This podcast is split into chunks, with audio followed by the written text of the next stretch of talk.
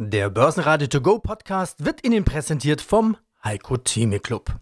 Werden Sie Mitglied im Heiko Theme Club. heiko-theme.de Börsenradio Network AG Marktbericht. Der Börsenpodcast. Herzlich willkommen bei diesem Marktbericht heute wieder mit Andreas Groß. Nach dem fulminanten Start ins Jahr 23 fragen sich die Anleger, wann denn jetzt die Korrektur kommt. Denn, so der Konsens, in diesem Tempo kann es nicht weitergehen. Anleger bleiben also auf der Hut, trotzdem bleibt der DAX stabil und schüttelt die schwächelnde Wall Street ab. Er schließt nahezu unverändert bei 15.181 Punkten. Der Dow dagegen gibt ein Prozent nach, denn die US-Konjunktur zeigt jetzt doch leichte Bremsspuren. Das wichtige Beige Book mit dem Einblick in den US-Einzelhandel kommt erst weit nach dem deutschen Börsenschluss. Die Lufthansa lässt Worten Taten folgen und bietet für die italienische Airline ITA Airways, das kommt gut an. Die Lufthansa-Aktie liegt 5% vorne bei 9,20 Euro. Die Zahl der neu zugelassenen Autos in Deutschland dagegen ist so niedrig wie zuletzt vor 30 Jahren. Gute Nachrichten aus dem Medizinbereich. Moderna will einen Impfstoff gegen das RSV-Virus auf den Markt bringen. Dieses Virus ist verantwortlich für die jüngste Welle an Atemwegsinfekten, die vor allem kleine Kinder stark betroffen hatte. Hören Sie jetzt Interviews in Auszügen von und mit dem Goldexperten und Chefvolkswirt der Degussa, Thorsten Polleit. Er sieht den fairen Goldpreis bei 2200 US-Dollar die Feinunze. Vermögensverwalter Burkhard Wagner und JP Morgan Kapitalmarktstratege Tilman Galler sehen Anleihen stark im Kommen. So stark, dass die Chancen für Langfristanleger derzeit so gut sind wie zuletzt 2010. Und wir haben Thomas Rappold von Divizent über die Megatrends Cloud Computing und 5G bzw. 6G. Er sagt, wir stehen vor einer Dekade der Dividendenaktien. Mein Name ist Tim Mangalla. Ich bin globaler Kapitalmarktstratege bei JP Morgan Asset Management. Sie setzen ja noch eins drauf und schauen ganz weit in die Zukunft. Also nicht nur 23, sondern die nächsten 10, die nächsten 15 Jahre. Und Sie sagen, die langfristigen Ertragschancen sind so gut wie zuletzt im Jahr 2010. Das äh, ist mal eine knackige Aussage. Das sagen Sie nach einer Fleißarbeit von etwa 9000 Stunden Research. So lange haben wir jetzt nicht mehr Zeit. Geht's auch in 90 Sekunden? Ja, mal abgesehen von den kurzfristigen zyklischen Ereignissen, die die Märkte bewegen, für uns ist eben dann auch sehr wichtig, den Langfristblick im Auge zu behalten, wo eben langfristige Wirtschaftswachstumstrend, langfristige Inflationstrend eben sehr, sehr wichtig und relevant sind. Und wir haben eben erlebt, wie die Bewertungen deutlich nach unten gekommen sind auf der Aktienseite und noch teilweise noch viel mehr auf der Rentenseite. Das heißt eben jetzt mehr oder minder auch Mischfonds und eben auch diversifizierte Portfolien über Aktien, Renten, teilweise aber auch über den alternativen Bereich liefern in der Summe wieder sehr, sehr attraktive Renditen. Von der Seite her sind für, für einen Euro-Investor beispielsweise für ein balanciertes Portfolio die Ertragserwartungen jetzt von 2,8 Prozent per annum, was sehr mager war, noch im letzten Jahr auf 5,1 Prozent angestiegen.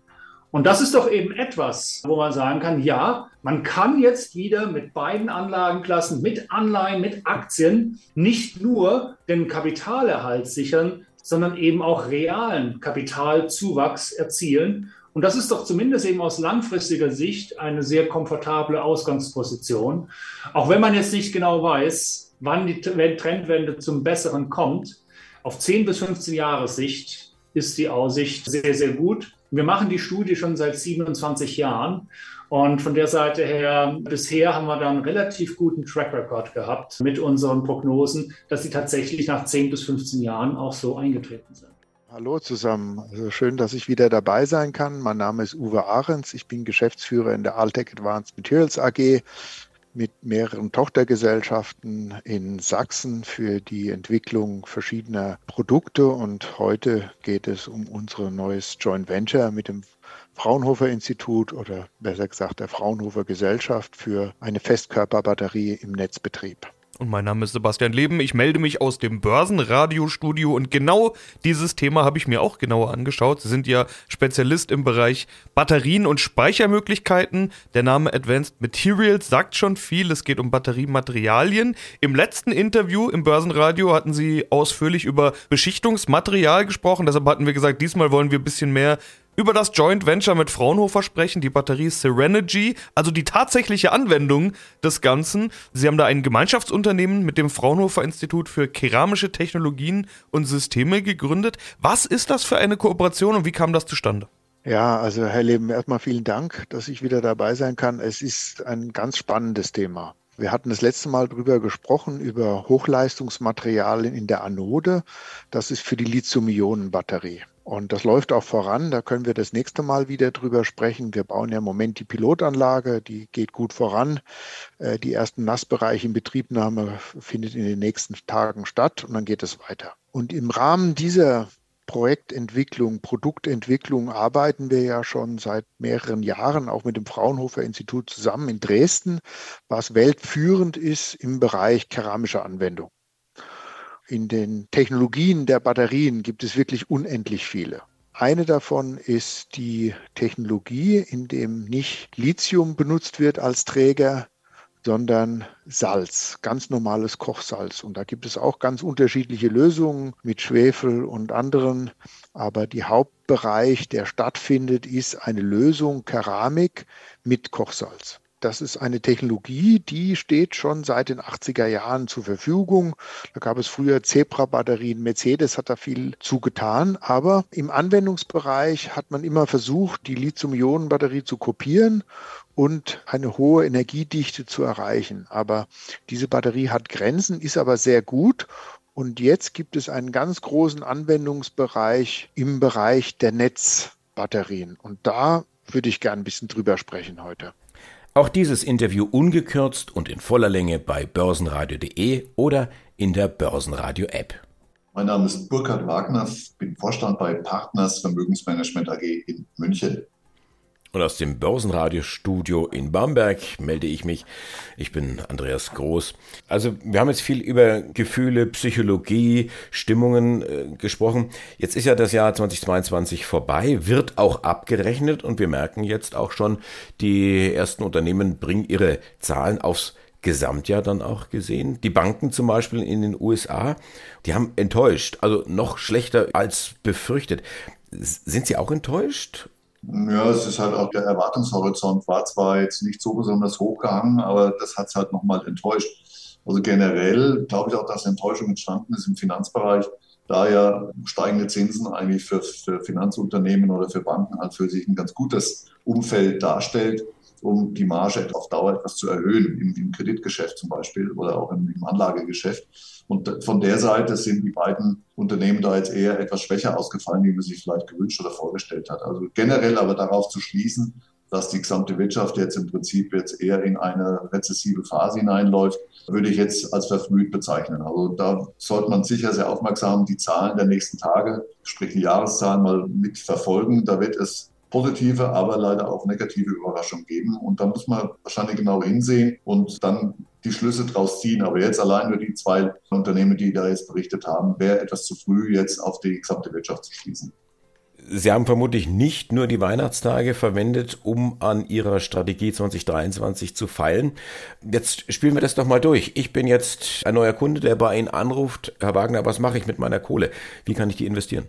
Ja gut, dann müssten wir ein bisschen noch mehr hinterfragen. Schon rechtlich müsste ich Sie ja fragen, Herr Groß, welche Anlageerfahrung, welche Kenntnisse haben Sie? Gut, das kann ich mittlerweile schon einschätzen, dass Sie da wissen, wovon Sie sprechen. Aber letztendlich, welche Anlagestrategie passt zu Ihnen? Und deswegen, es gibt also kein Musterportfolio, wo man sagt, so, das sind jetzt die zehn Positionen, die zehn Top Hits, die jeder Anleger äh, reinkaufen muss. Generell zeigen gerade die letzten Tage, dass eine Minus-Performance des vergangenen Jahres innerhalb von ein paar Tagen plötzlich wieder ab absurdum geführt wird. Also im Prinzip tut das den Anlegern und uns natürlich als Verwalter auch gut, wenn man mal wieder so ein paar freundliche Tage hat. Aber daraus zu schließen, dass das jetzt in einer Tour über den Rest des Jahres so weiterläuft, finde ich auch zu verfrüht. Der kurzfristige Anleger, wenn Sie jetzt als kurzfristig orientiert wären, würde ich sagen, das sollten Sie eher mal darauf setzen, dass wir nochmal eine Korrektur bekommen, dass wir eher nochmal preiswertere Einstiegspreise kriegen. Für den mittel- bis langfristigen Investor würde ich sagen, packen wir sukzessive auf verschiedene Termine hin ausgerichtet, entsprechend gute Qualitätsaktien mit rein. Rentenpapiere sind mittlerweile wieder absolut konkurrenzfähig. Also aus China gibt es mittlerweile Vitara, dass es also Reasonable Alternatives gibt. Also sprich Anleihen mit mittleren Laufzeiten oder kürzeren Laufzeiten sind sehr wohl wieder ganz gut mit beizumischen. Gold ist für uns immer auch das ganze letzte Jahr eine attraktive Beimischung zur Depotstabilität gewesen. Das soll auch dieses Jahr so bleiben, weil wir nach wie vor von gewissen Schwankungen ausgehen. Mein Name ist Thorsten Polleit, ich bin der Chefvolkswirt der Degussa. Das ist genau die Gretchenfrage. Sie schreiben in diesem Zusammenhang vom fairen Goldpreis. Wo liegt der denn? Ja, das ist richtig. Ich verwende diesen Begriff sehr gerne. Sie wissen, Prognosen äh, zu erstellen ist schwierig, sind mit großen Unsicherheiten behaftet, ob auf den Aktienmärkten, auf den Zinsmärkten oder auch in den Edelmetallmärkten. Was wir modellieren, sind längerfristige makroökonomische Zusammenhänge zwischen beispielsweise Edelmetallen und Zinsen, Geldmengenentwicklung weltweit.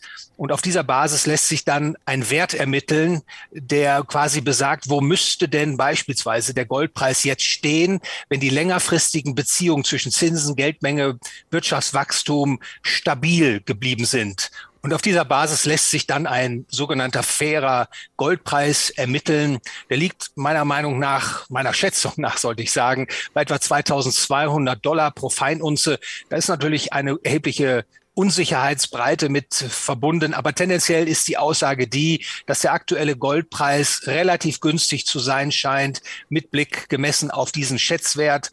Und insofern glaube ich, ist das ein belastbares Indiz, wenn man so will, um eine Empfehlung auszusprechen, nämlich äh, beispielsweise, Sie sagte es schon, Termin- und Spareinlagen zu ersetzen durch das Halten von physischem Gold und Silber. Noch eine Ergänzung von meiner Seite. Momentan liegen wir, glaube ich, bei 1920 Dollar die Feinunze. Also von daher, dass man das so ein bisschen einordnen kann. Gilt eigentlich Vergleichbares für andere Edelmetalle, für Silber, für Platin, für Palladium? Ja, ich halte Silber insbesondere für interessant, auch gerade für private Anleger. Man kann erkennen, dass etwa seit 2014 das Silber auffällig mit einem Diskont, wenn man so will, gegenüber dem Gold handelt und im Sommer 2020 hat es eine starke Bewegung gegeben im Silbermarkt, die gezeigt hat, dass der Silberpreis wieder richtungsmäßig Anbindung nimmt an den Goldpreis. Und Anleger, die mit einem weiter steigenden Goldpreis rechnen, die können auch auf Silber setzen und damit, wie ich meine, sogar erhöhte Preiszuwächse erzielen, weil das Silber in Preissteigerungsphasen des Goldes in der Regel outperformt. Also Silber ist natürlich auch dann in Form von Münzen und Barren zu empfehlen. Ich bin zurückhaltender, was die privaten Anleger betrifft, bei den Weißmetallen, bei Platin und Palladium. Und auch dieses Interview ungekürzt und in voller Länge bei börsenradio.de oder in der Börsenradio-App. Ja, mein Name ist Thomas Rappold. Ich bin CEO, Geschäftsführer und Mitgründer von Divison. Divison, dem ersten digitalen Rückerstattungsportal für die Erstattung ausländischer Quellensteuer weltweit. Jetzt wollen wir ja nicht die besten Dividendenaktien durchsprechen, sonst wären wir vermutlich auch lange beschäftigt. Vorteil bei euch, ihr könnt euch als Spezialisten gut aus in dem Bereich. Man kann auch mal nach Spezialthemen fragen und du hast ja gerade schon angedeutet, dass du auch diesmal ein Spezialthema dabei hast. Wir unterhalten uns ja auch immer mal über deine Funktion als Tech-Spezialist und Berater im Tech. Indizes-Bereich. Hier könnte man mal eine Parallele schlagen, denn du hast dich mit dem Thema digitale Infrastruktur, Funktürme und Rechenzentrumsbetreiber beschäftigt, allerdings aus Dividendensicht. Also sind da auch gute äh, Dividendenzahler dabei? Ganz klar. Und äh, das eine widerspricht sich nicht mit dem, mit dem anderen. Wenn wir über, über Infrastruktur in der Vergangenheit gesprochen haben, haben wir immer eben nur an Dinge gedacht aus Beton quasi oder aus oder oder oder zugepflastert. Das heißt über Flughäfen, über Eisenbahnlinien, Containerterminals oder Mautstraßen, solche Dinge. Die digitale Infrastruktur haben wir gesehen durch Covid-19 wird immer wichtiger und dazu gehören ganz maßgeblich eben Funkmastenbetreiber, Stichwort 5G, 6G und eben auch Rechenzentrumsbetreiber, Stichwort vom Megatrend profitieren Cloud Computing. Und das Thema Dividende und Tech muss sich nicht widersprechen. Das denken immer wieder Anleger dann. Das widerspricht sich überhaupt nicht. Wir wissen ja auch, die großen Dividendenzahler auch an der, an der Nasdaq sind Microsoft und sind Apple dann auch mit steigenden Dividenden dann. Und so ist es eben hier der Sektor, denke ich, den ich heute mitgebracht habe, digitale Infrastruktur etwas sehr, sehr Interessantes. ein Tech-Exposure aufzubauen, das Ganze aber quasi mit dem Airbag der Sicherheit, dass hier eine hohe Konsistenz der Erträge, der Ertragslandschaft einfach da ist und dann auch eine saubere Dividende ausgezahlt wird. Ja, wen könnte man denn hervorheben? Also wer sind da gute Beispiele? Auf der Seite von den Funkmastenbetreibern möchte ich zunächst mal in Deutschland ein Beispiel nennen, das aktuell vor einer Übernahme steht. Das ist Vantage Towers. Vielleicht der ein oder andere Anleger hat diese Aktie auch im Depot. Da hat man ja Leuten gehört dann, also Vodafone hat das Unternehmen eigentlich an die Börse gebracht vor zwei Jahren. Ja, und dann kam Vodafone jetzt zusammen mit KKR, also mit einer, mit einem großen, mit einer großen Private Equity Gesellschaft auf die Spuren gesagt, naja, wir nehmen das Ding wieder von der Börse und haben jetzt auch den Anlegern ein Übernahmeangebot gemacht, um die Gesellschaft wieder von der Börse zu nehmen. Das zeigt, wenn Private Equity Gesellschaften hier den Weg gehen, Unternehmen in diesem Sektor von der Börse zu nehmen und aufzukaufen, dass dieser Sektor eben sehr spannend ist. Die Interviews in voller Länge hören Sie jeweils bei uns im laufenden Programm bei börsenradio.de oder in der kostenlosen App. Das Team vom Börsenradio wünscht Ihnen jetzt ein gutes Händchen bei all Ihren Investmententscheidungen. Für Sie am Mikrofon heute Andi Groß. Börsenradio Network AG. Marktbericht. Der Börsenpodcast. Der Börsenradio To Go Podcast wurde Ihnen präsentiert vom Heiko Theme Club. Werden Sie Mitglied im Heiko Theme Club. heiko-theme.de